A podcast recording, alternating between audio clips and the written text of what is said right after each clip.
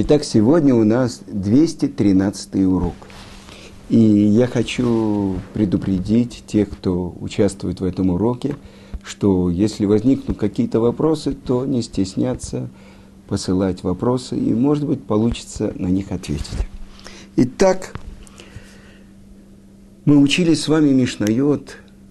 Наша глава начинается с того, что Творец мог сотворить мир одним речением, но он сотворил мир десятью речениями, чтобы взыскать со злодеев, которые уничтожают мир, который Творец сотворил десятью речениями, и дать плату праведникам, которые поддерживают мир, который сотворен десятью речениями. Дальше были Мишнайот, которые говорили о числе семь. А последние Мишны, это повторяется в разных вариантах число 4. И на это обращает внимание мораль из Праги. Я хочу поделиться с вами, как он объясняет это. Итак, 10, 7 и 4. И все вы знаете, что 10 указывает, число 10, указывает на высший уровень, на уровень духовности, который полностью освобожден от материальности. В этом и состоит сущность числа 10. Сказано, что шхина, божественное присутствие, не опускается на общину, но только если есть 10 человек. Сказано в трактате Брахот, что Творец пришел в синагогу и увидел, что нету там десяти, и он оставил это место. А когда собирают на миньян. Кричат «Асири кодыш», десятый свят. Потому что минимум община – это когда есть 10 евреев, которые собираются вместе, как объясняет Рамбан, чтобы вместе прославлять и благодарить Творца. Десять. Сказано так в трактате Миноход. Кебека Ашем Цур Оламим. Юд, я специально изменил святое имя Творца, состоящее из двух букв. Юд, а после этого Гей. Так вот, этим именем Творец творил миры. И сказано, что будущий мир сотворен буквой Юд, самой маленькой буквой еврейского алфавита, числовое значение, которой 10. То есть она находится над материальным миром. Мы сказали будущий мир, а на иврите это называется Улам Аба, мир приходящий, который находится полностью в духовности. Сказано в святых книгах, что там даже не находится на горчичное зернышко материальности. А наш мир, этот мир, сотворен буквой Гей – но буква Хей – это уже исправленная буква Далит. Буква Далит на святом языке говорится «Даль» – это бедный. Материальный мир, он состоит из четырех прооснов. Что это? Это прах, земля, это вода, это воздух и огонь. Это четыре проосновы мира. Но с другой стороны, если мы обратим внимание, четыре, четыре стороны света, четыре стороны, то есть это максимальное разделение. То есть материальность включает в себя бесконечное разделение. И вот буква Гей, обратите внимание, как она написана. Буква Далет, и вот здесь маленькая буковка Юд. И то, что написано в трактате Миноход – Почему этот мир сотворен буквой Гей? Потому что эта маленькая Юд, она собирает с четырех концов света в единое целое. А почему именно буквой Гей сотворен наш мир? Это очень глубокий вопрос. Ради чего сотворил Творец все миры и наш материальный мир? И оказывается, чтобы было место работы для человека. А для чего человеку работать? Написано у Рамхаля, потому что Творец, одно из его качеств – это милосердие, это желание безгранично делиться своим добром. С кем? С творением. Но если творение будет получать не по праву, это то, что написано Нехама де Кисуфа, хлеб стыда, хлеб позора. И в трактате Шаббат, когда объясняют буквы, сказано, буква Гимел – это Гомель. Что значит? Отдающий. И обратите внимание, буква Гимел, э, вот так она направлена к кому? К букве Далет. А буква Далет – это даль, бедный, который отворачивается. От кого? От того, кто хочет ему дать. Так вот, Гомель Далим, бедный, стесняется и стыдится того, кто ему дает. Он отворачивается от него. Видите, как в самих буквах заключено очень важная основа. Чтобы человек не стыдился, чтобы он по праву получил возможность получать плату, Творец сотворил мир работы. В чем заключается работа человека? Написано у Иова. Амаль ле... А, извините. Адам ле амаль юлат. Творец сотворил человека для очень серьезной работы. Мы уже говорили перевод на сленге для вкалывания. Одна женщина мне говорила, что, наверное, в предыдущем воплощении она была большая лентяйка, потому что сейчас она непрерывно трудится. Так вот, оказывается, что Творец сотворил человека для того, чтобы он заработал плату. Что значит? Чтобы он тем, что он правильно ведет себя в этом мире, трудится, он заработал плату, которую Творец заранее хочет ему дать. Но он хочет, чтобы человек сам был хозяином своего заработка. Поэтому он помещает его в то место, где он может заработать. Что человек зарабатывает в мире? Только потому, что у него есть свобода выбора. Он может полностью жить, вытолкнув из своего мира Творца. Либо он может жить в мире Творца – это разница между буквой «далит» и «гей». «Даль» – бедный. Сказали наши мудрецы, самая большая бедность – это бедность в понимании, в постижении. Даль, бедный. Человек, который думает, что он родился, как любая кошка, как любой осел, чтобы жить здесь, получать наслаждение, он превращает будущий мир в этот. И он живет так, как будто нету хозяина у мира. Но обратите внимание, маленькая буковка «гей» появляется в букве «далит», возле буквы «далит», и тогда четыре направления, которые разъединяются. То, что обладает материя, она рассыпается, сказал, сказали наши мудрецы. Вся сложная, любая сложная конструкция, она рано или поздно разложится на элементы. А что же объединяет? Вот эта буква Гей. Творец сотворил этот мир буквой Гей. И это то, что говорит Йосеф, обращаясь к египтянам после того, как они продали и свои земли, и своих животных, и все ради хлеба в годы голода. Он говорит, «Гей лахем, возьмите себе семя и будете жить, и сейте».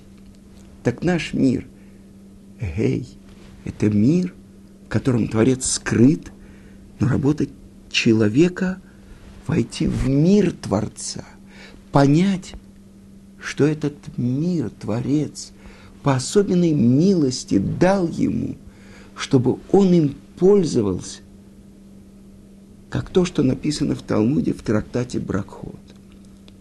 Земля принадлежит Творцу – Ляшем аарец умлоа. И все ее наполняющее. А с другой стороны сказано, ва аарец натан лебне адам. а землю дал человеку. Противоречие, кому же принадлежит земля, отвечает Талмуд. Это до благословения, это после благословения. Творец сотворил мир, но он дал ему, то есть дал человеку право пользоваться миром. Но, сказали наши мудрецы, запрещено человеку получать удовольствие от мира без благословения. И поэтому, когда человек благословляет, плоды мира получают наполнение, благословение. Вы понимаете? Так вот, это то, что мир как полное поле возможностей. И в юности человек говорит, я могу быть космонавтом, я могу быть моряком, я могу быть ученым, я могу быть артистом. Полное поле возможностей. А потом в жизни он выбирает один путь. Полное поле возможностей жениться на ком он захочет. А потом он выбирает единственную, суженную, то есть его часть. Так вот это работа человека. Выбрать мир, который ради него сотворил Творец, чтобы в этом мире, что он должен делать? Написано в благословении перед Шма. Леахедха улешабехаха. Леодот уляхет. То есть провозглашать единство Творца и благодарить Его. Ради этого сотворен человек. Человек, который, у которого нет чувства благодарности. Он сам по себе, ему все должны. Сколько мы видели таких людей, таких детей. На самом деле, что дети, которые живут вне Торы, мы должны этим старикам что-то, они должны нас благодарить, что мы живем, получаем от них все. Чем больше дают, тем больше они нам должны. Как смотрит Тара на это? Почитай отца твоего и мать, чтобы продлились дни жизни твоей на земле. То есть, если ты правильно будешь вести себя по отношению к тем, кто были компаньонами Творца и породили тебя, благодарить. На самом деле с этого начинается любой еврей. Мы называемся Егудим. Почему? Потому что мы происходим, главное колено, колено Иуды. Так вот, имя Иуды, корень, это то, что говорит его мать Лея. Сейчас я буду Ахшав, что Леодот Леашем. Мне дали четвертого сына и назвала его Иуда, благодарить Творца. Так вот, человек, который правильно относится к своим родителям, заповедь почитания родителей – это одна из самых тяжелых заповедей. Я не имею права перечить отцу. Я должен вставать, когда он входит. Обычно родители прощают и так далее. Но я не имею права его перебивать. Я должен его принимать, провожать. Я должен кормить, одевать. Если у него есть деньги за его счет, если нет, то за мой. Вы понимаете? Поч почитание родителей. Чтобы продлились дни жизни твоей на земле. А спрашивает Талмуд. А если отец говорит, не исполняй волю Творца, я должен его слушать или нет? Не возвращай потерю, не соблюдай субботу. Нет, отвечает Талмуд. Откуда я учу, что надо почитать твор... Откуда я учу, что надо почитать отца? Из того, что это сказано в Торе. А сказано и я, и мой отец должны почитать главного компаньона третьего компаньона при сотворении человека. Сказано, отец и мать творят тело человека, а душу дает Творец. Сказано, все красное, что есть в теле человека, это от матери, все белое от отца, а душа от Творца. Чтобы продлились дни жизни твоей на земле. Вы понимаете? Благодарить. Так это Егуди – Егуди. если бы мы написали это, так что оказывается? То же, что мы говорили про букву Далит. Юд, Егуди. Я читаю. Юд, Гей, Вав, Далит, Юд. Далит и Юд отдельно. А если Юд входит в Далит, это четырехбуквенное имя Творца, которое запрещено нам произносить. Вместо этого мы произносим одни имя Господин мой. Так вот, что несет с собой еврей. Когда еврей утром открывает глаза, что он говорит? Модеани лифанеха. Благодарю тебя, Творец. Вы понимаете, это жизнь еврея, Леодот. А когда он утром идет на молитву, и вечером, когда он завершающую молитву, что главное в этой молитве? Шма Исраэль. Что это такое? Слушай, Израиль, Ашем всесильный Бог наш, Бог один. Провозглашать Его единство, принимать Его царскую власть на себя. Это то, что далит, четыре, материя, материальность, она связывается с источником. Итак, десять – это святость. Это миньян, это любая вещь, которая связана с святостью только среди десяти, это максимальная духовность, которая находится полностью над материальным миром. А что же такое число семь? Ведь мы учили семь свойств, которые отличают одно от другого. Э, мы говорили про то, что семь свойств, которые отличают мудреца от неполноценного, то, что переводится иногда болван, две противоположности. А что же такое семь? Это ровно между десятью и четырьмя. Что же семь? Если материя – это четыре, то семь – это форма, которая облекает материю. Так объясняет мораль из Праги, зная, глубоко зная тайны построения миров. И это то, что он приводит строчку из Ишаяу. Все, что названо моим именем, ради проявления моего почета, сказано, я сотворил, баратив, я создал ецартив, вегам осетив, и также сделал. И объясняет это мораль из Праги. Когда мы говорим к душу, в основную часть молитвы при возвращении, когда мы помолились молитву Шмунайсра, дальше посланник общины молится, и когда он повторяет, мы говорим к душу, мы говорим «Кадош, Кадош, Кадош, Ашем». Почему три раза? И это то, что говорят ангелы на небе. Но почему Кадош? Один из комментаторов, который объясняет молитву, он объясняет. Это по отношению к высшему миру, среднему и нижнему. Итак, наш материальный мир осетив, мир действия. Высший мир – это то, что имеет отношение к семи, к форме. Сказано «Ицартив». Что значит? Это мир формы. Это мир создания. И над ним баратив – бара, мир творения. И в святых книгах сказано, это мир брия, мир трона славы Творца. Ниже мир ангелов, посланников Творца. И самый низший мир – мир действия, материальный мир. А сказано, что в человеке объединены все три мира – как проявляется человек в мире? Объясняет Равхайм из Воложина, ученик Вилинского Гаона, что человек проявляется через действие, через речь и через мысли.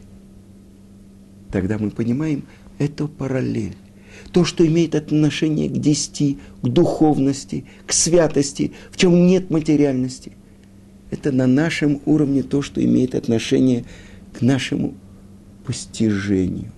То, что называется мозг или разум, или место присутствия нашей души. Теперь ниже уровень, то, что число 7, это то, что объясняет мораль из Праги, это форма, это мир ангелов, которые посланники выполняют посланничество Творца или одевают мир материальный в форму. Это то, что на уровне человека руах, дух. И это на уровне речи человека. И, наконец-то, материальный мир, ниже мир. Это мир действия. И это то, что отвечает за материальную природу тела, это то, что на уровне печени очищающий кровь. Мы говорим Адам, дам – кровь, а Алиф – это его божественная душа, Адам. Но мы говорим еще и Гевер. Кто такой Гевер? Это мужчина. Потому что назначение мужчины – лид габер – то есть подчинить, говорит Бензома, кто герой? А ковешет яцро, подчиняющий свое дурное начало. Итак, это то, что мы завершаем все Мишнайот пятой главы, в которой начинается с числа 10, потом число 7 и, наконец, число 4. Кто герой, который побеждает свое дурное начало? Скоро мы будем учить главу, которая говорит о войне, которую ведет еврейский народ. Когда выйдешь на войну и увидишь там женщину красивую видом, плен, пленницу, и возьмешь ее в плен, Раша объясняет, кинегет ецера ради, брат Тора, против дурного начала, говорит Тора. О чем идет речь? Сказано так, что если это не еврейка, прекрасная пленница, Яфат Тор, если не разрешить воину ее взять, то он нарушит Тору и ее возьмет. Поэтому против дурного начала, говорит Тора, и разрешила ему это. И дальше мы будем говорить, это спор.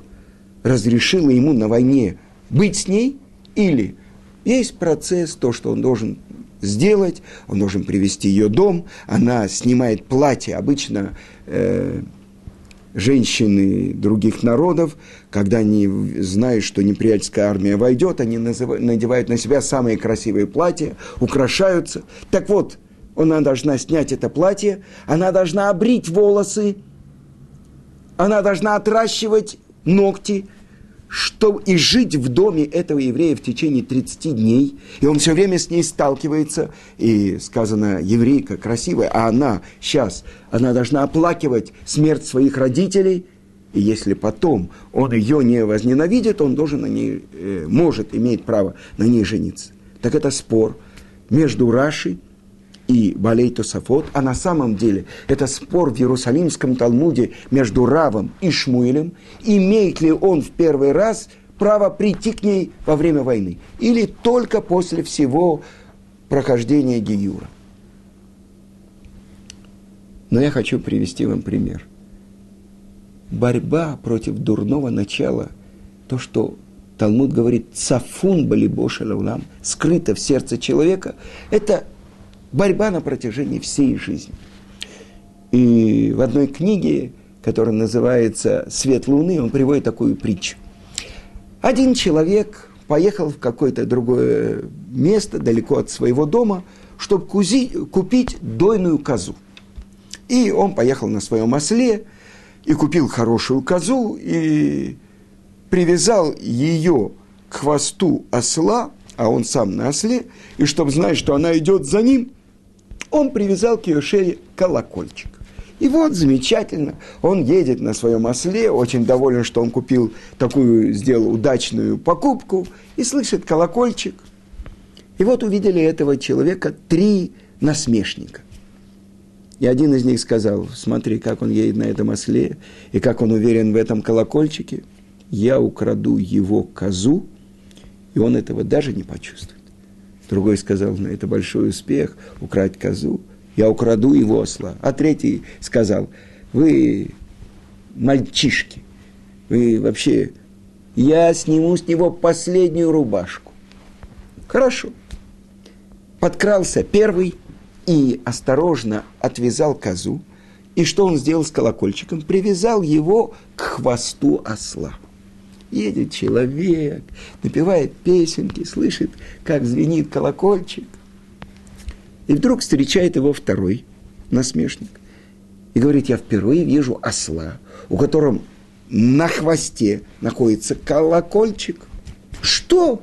Оглядывается человек, у меня украли козу. О, я тебе дам совет, говорит этот второй. Я посторожу здесь твоего осла, а ты беги.